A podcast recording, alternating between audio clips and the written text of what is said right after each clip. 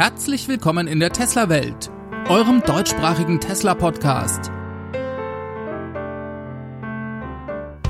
Hier die Themen: Upgrade für die Gigafactory Nevada, neue Sensoren im Fahrzeug und Vorbereitungen für den Battery Day laufen auf Hochtouren.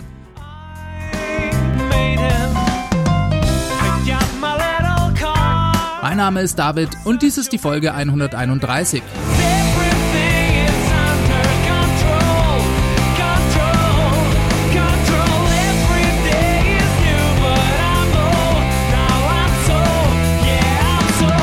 Ja, hallo zusammen. Es ist mal wieder soweit. Ich darf euch ganz herzlich zu einer halben Stunde News rund um das Thema Tesla begrüßen. Schön, dass ihr auch diese Woche wieder dafür Zeit gefunden habt. Tja, womit fangen wir denn an? Vielleicht fangen wir mit dem vollkommen verrückten Aktienkurs an. Ja, so langsam fehlen mir die Worte dazu. Letzte Woche erst habe ich euch ja noch erzählt, lalala, wieder total gestiegen auf 1650 Dollar. Montagabends war das, glaube ich. Als ich dann den Podcast am Mittwoch veröffentlichte, da waren wir schon bei 1800 Dollar und in der Zwischenzeit haben wir bereits die 2129 Dollar gesehen. Es ist schon verrückt und für mich ist völlig offen, wie das kurzfristig weitergeht. Ich kann mir vorstellen, dass die Aktie die 3000er Marke bald reißt. Genauso gut könnte es wieder nach unten gehen durch Gewinnmitnahmen oder wenn Leute plötzlich anfangen zu denken, dass da gerade eine Blase platzt. Das kann alles passieren am coolsten fährt man vermutlich damit, wenn man das Ganze einfach aussitzt und sich nicht um das Tagesgeschehen schert. Was denkt ihr dazu? Wie seht ihr das Ganze? Das könnt ihr mir gerne schreiben, entweder auf Twitter at teslawelt oder an die feedback at teslawelt.de per E-Mail. Und ihr wisst ja, für Leute, die nicht so gerne schreiben, gibt es die Teslawelt Hotline. Das ist die 0211 9763 2363. Das wollte ich auch nochmal gesagt haben. So, dann kommen wir mal zu den News der Woche.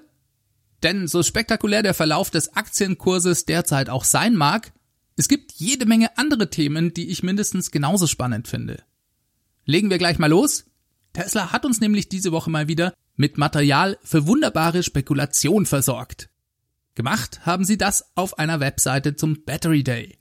Es gibt da einen speziellen Link auf der Tesla-Webseite, hinter dem verbirgt sich der Livestream, der am Battery Day zu sehen sein wird. Ja, und da ist im Moment ein dunkles Bild zentral im Hintergrund der Seite zu sehen. Da ist das Datum und die Uhrzeit zum Anlegertreffen und dem Battery Date drauf. Diese finden ja direkt hintereinander statt. Tesla verlost übrigens im Moment Tickets dazu, denn Corona-bedingt können sie nur eine begrenzte Anzahl von Besuchern zulassen. Für alle, die das noch nicht auf dem Schirm haben, das ist der 22. September, also der Dienstag. Und das Ganze wird live um 1.30 Uhr PM Pacific Time das ist so um 22.30 Uhr deutscher Zeit, übertragen. Das aber nur am Rande gesagt, denn auf diesem dunklen Hintergrundbild fallen bei genauerem Hinsehen gewisse Strukturen auf. Die kann man schnell übersehen, aber selbstverständlich hat das nicht lang gedauert, bis das jemandem aufgefallen ist. Das Bild wanderte dann durch einige Farbfilter in Photoshop und eine Google-Suche mit dem Bild hat ergeben, dass es sich um eine mikroskopische Aufnahme von Silizium-Nanoröhrchen handeln könnte. Tja, was ist das? Das ist eine Nanostruktur, die zur Herstellung von Batterien mit höheren Leistungen verwendet wird. Die Spur führte dann schnell zu einem Startup namens Amprius. Der entsprechende Artikel dazu ist auf dem Blog Electric zu finden. Amprius, die arbeiten an einer Anode, die aus 100% Silizium-Nanoröhrchen besteht. Dadurch sollen sich Batterien mit mehr Energie und Leistung herstellen lassen, die gleichzeitig leichter, aber auch kleiner sind. Auf der Webseite spricht Amprius von bis zu 50% höherer Energiedichte als bei herkömmlichen Lithium-Ionen-Batterien mit Kohlenstoffanoden. Und auch wenn man jetzt denken könnte, das ist vielleicht ein bisschen weit hergeholt, von so einem einzigen Foto auf irgendein Start-up, das Anodenmaterial herstellt, zu schließen, so gibt es doch interessanterweise noch ein paar weitere Verbindungen zu Tesla. Naja, oder sagen wir besser mal ein paar interessante Zufälle. Denn der Geschäftssitz von Amprius, der wurde erst im letzten Januar in die direkte Nachbarschaft von dem Gebäude verlegt, in dem Tesla seine inzwischen nicht mehr ganz so geheime Batteriezellproduktion hat. Das ist jetzt nur noch einen Steinwurf davon entfernt. Und dann soll Tesla laut Electrek letztes Jahr einen strategisch wichtigen Mitarbeiter von Amprius namens Yi Lai Chao abgeworben haben. Das war wohl einer der leitenden Ingenieure und das ist doch zumindest ein kleines, aber feines Detail. Ihr seht schon, es ist alles Spekulation und mir macht es einfach Spaß, dass Tesla uns hier mit solch kleinen Details immer wieder die Fantasie beflügelt. Mir zum Beispiel ist das Foto überhaupt nicht aufgefallen. Ich war auf dieser Webseite und habe den Text gelesen.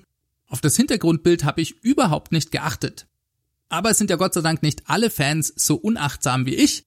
Daher kommt sowas immer schnell raus und wir dürfen uns dann alle darüber freuen, mitspekulieren und mitfiebern. Die Vorbereitungen auf den Battery Day scheinen auf Hochtouren zu laufen.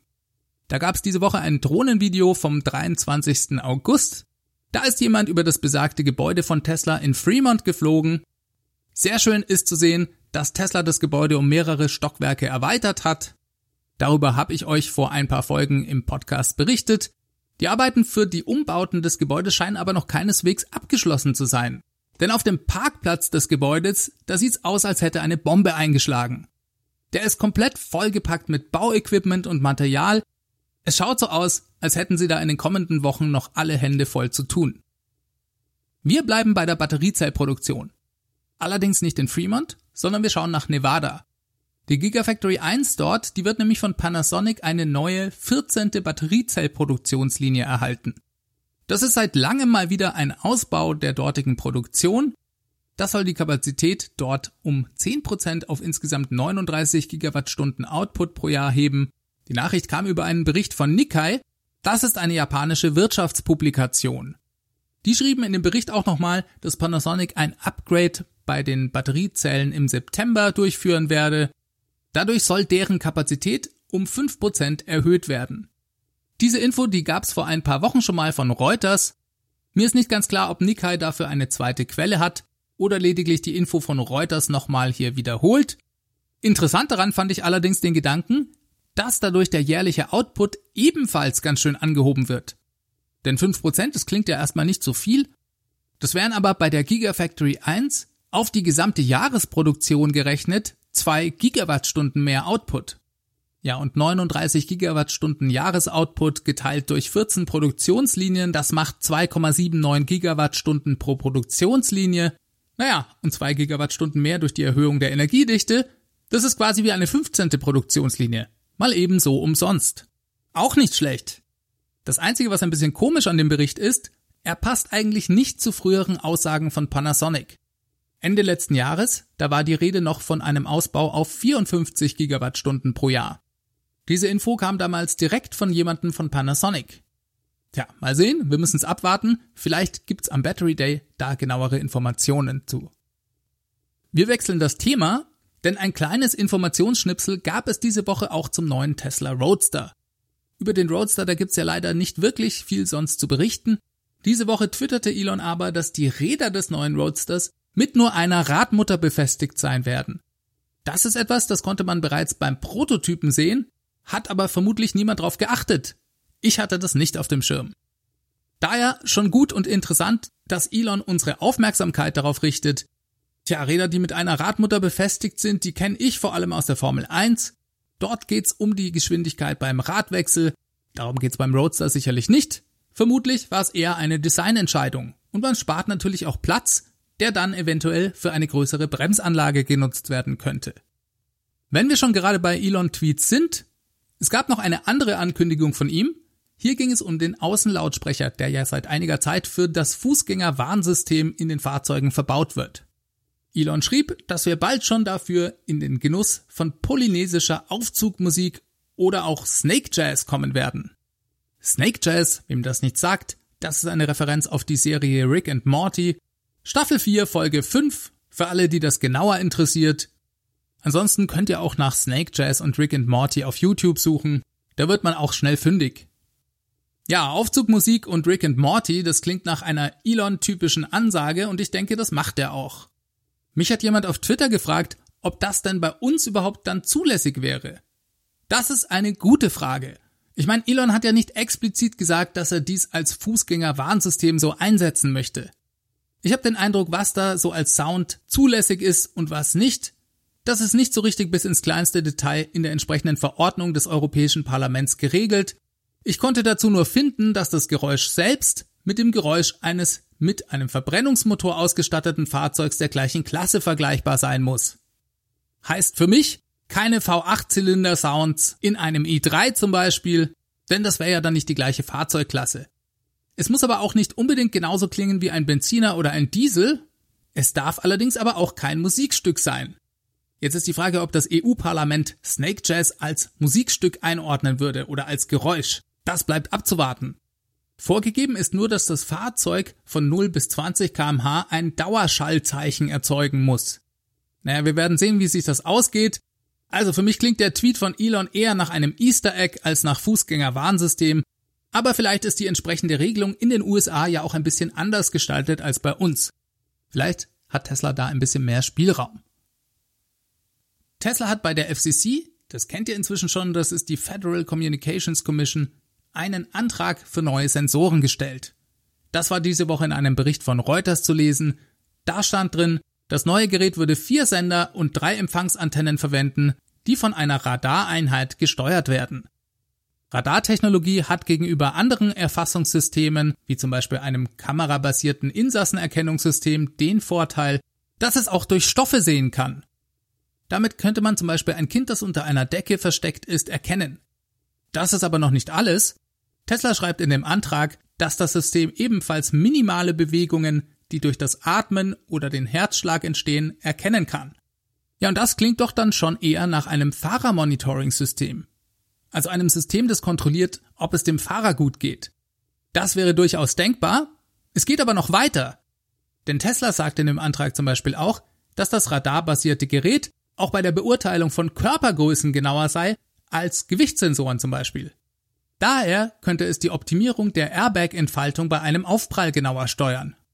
Das klingt für mich sehr spannend und nach einem System, das sich für alles Mögliche einsetzen lässt. Die FCC möchte anscheinend von Tesla noch mehr Informationen dafür haben. Sie haben Tesla eine Frist für den 21. September gesetzt und danach müssen sie das Ganze dann noch genehmigen. Es kann also noch ein bisschen dauern, bis sowas den Weg in die Fahrzeuge findet. Kommen wir zur Tesla Versicherung. Ein, wie ich finde, sehr spannendes neues Betätigungsfeld von Tesla. Auch das ist was, das haben viele Leute, die über Tesla nur als Automobilunternehmen nachdenken, noch gar nicht auf dem Schirm. Tesla wird eigene Versicherungen anbieten und hat dabei einen einzigartigen Wettbewerbsvorteil durch die Daten, die ihnen über ihre Produkte zur Verfügung stehen. Das birgt jede Menge Potenzial für die nächste Disruption. Diesmal im Versicherungssektor. Denn niemand hat in diesem umfassenden Ausmaß Zugriff auf die Daten. Tesla hat das natürlich auch nur, wenn die Nutzer einverstanden sind. Das werden aber viele sein, sobald es sich finanziell für sie lohnt. Die allererste Variante dieser Tesla-Versicherung, die gibt's im Moment ausschließlich in Kalifornien. Und für diesen ersten Wurf arbeitet Tesla noch nicht so richtig viel mit Fahrzeugtelemetriedaten. Zachary Kirkhorn, das ist der CFO von Tesla, der hat uns im Earnings Call ein bisschen mehr dazu gesagt. Man sei gerade dabei, an einer zweiten Auflage der Tesla-Versicherung zu arbeiten und werde, sobald diese marktreif ist, vermutlich gegen Ende des Jahres das Produkt auch in anderen US-Bundesstaaten anbieten. Er sagte damals wortwörtlich, die schiere Menge an Daten, die verfügbar ist, wenn die Kunden einwilligen und uns diese benutzen lassen, die gibt es bei keinem anderen Produkt und auch bei keinem anderen Fahrzeug weltweit. Und dadurch kann Tesla selbstverständlich viel besser das Versicherungsrisiko einschätzen. Sie können auch höchst individuelle Versicherungspolicen je nach Fahrstil anbieten. Und obwohl im Earnings Call ausschließlich von einem Rollout in weiteren US-Bundesstaaten die Rede war, hat Tesla aber wohl so ziemlich zeitgleich damit angefangen, auch den Start für andere Märkte vorzubereiten. Denn diese Woche wurde in China dafür eine eigene Versicherungsfirma von Tesla gegründet. Diese erhält ein Startkapital von umgerechnet rund 7,2 Millionen US-Dollar und es zeigt doch schon, dass Tesla das Thema Versicherungen auch bald in China an den Start bringen möchte. Selbst bei uns in Deutschland gab es von Tesla, ich meine, das war im Mai oder Juni, ein paar Stellenausschreibungen für den Bereich Versicherungen. Da ging es um ganz Europa. Tesla geht ja also definitiv weltweit vor und ich denke, in ein, zwei Jahren wird es das bei uns auch geben. Kommen wir noch zu ein paar Gerüchten um eine mögliche Hardware 4.